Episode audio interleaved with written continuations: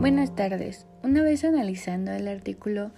de razones financieras, he llegado a la conclusión que el objetivo de las razones financieras es demostrar la importancia de aplicar las razones financieras en los estados financieros para la buena toma de decisiones de una empresa y entre las razones financieras encontramos la solvencia que se puede que se puede definir como una situación de crédito presente. En otras palabras, si decimos que una persona es solvente es porque en esos momentos no merece crédito. En otro encontramos la estabilidad, es la situación de un crédito futuro, o sea que la solvencia que actualmente tiene seguirá durante una época más o menos cercana en iguales o mejores condiciones. De otra manera, la productividad que es el máximo rendimiento de los resultados de las operaciones de una empresa, es decir, determina si se han aprovechado los recursos con los que cuenta la empresa para poder eh, obtener la utilidad óptima. Y para llevar a cabo las razones financieras deben de existir un balance general para poder desarrollarlas al igual que un estado de resultados, un estado de flujo de efectivo y estado de cambio en la situación financiera. Y es de suma importancia el llevar a cabo el balance general, ya que nos sirve para dar a conocer a los propietarios, socios y accionistas si las operaciones de la empresa se han llevado de una manera correcta, si los recursos se han administrado eficientemente y si los resultados de estos procesos son óptimos o son deficientes y las razones financieras también son de suma importancia ya que son herramientas que evalúan la situación de una entidad. Por ello, el objetivo de la investigación de dichas eh, razones es analizar su importancia para la toma de decisiones teniendo en cuenta que su exposición mediante los índices refleja la realidad de un negocio al proveer información y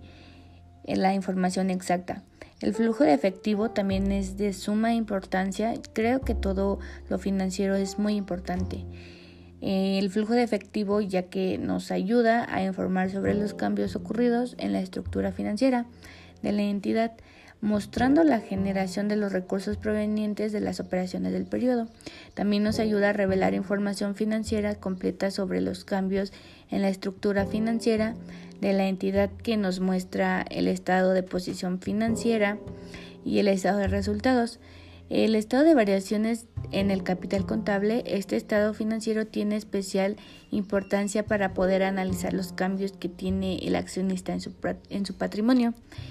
Y una vez analizando el artículo y llegando a conclusiones, eh, creo que,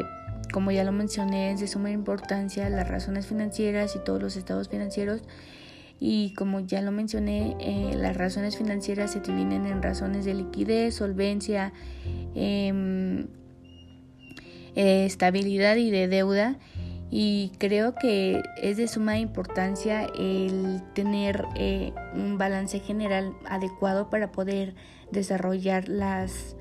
razones financieras y las razones financieras nos ayuda, bueno, tanto como a la empresa, ayuda como indicadores de desempeño, eh, a los accionistas ayuda principalmente para identificar la rentabilidad de su negocio, eh, a las autoridades para poder determinar un posible desvío de recursos y congruencia contra su sector. Un auditor externo también le sirve para la aplicación de la, de la revisión analítica. El sector para conocer las tendencias del mismo en en un horizonte de tiempo. Y también creo que es muy importante la, razón financiera de deuda, ya que al sacar la, la cuenta de pasivo corriente, eh, la de activo corriente y todo eso, y ya que nos da un porcentaje, este también la de apalancamiento y, entre las otras que lo conforman, em, creo que es muy importante porque ya que he investigado y una vez analizado el, artículo, eh, creo que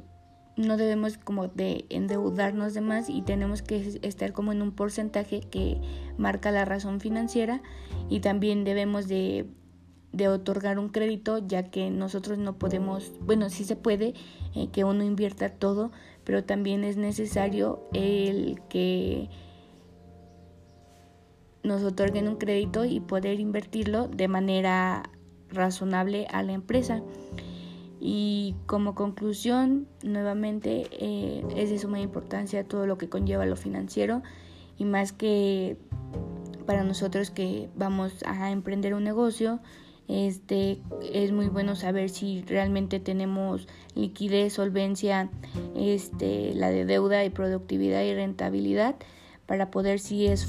para poder ver si realmente es factible el, el negocio o algo este, ver en qué se está fallando. Al igual que es muy importante el tener el estado de resultados, como ya lo mencioné, y de igual manera todos los,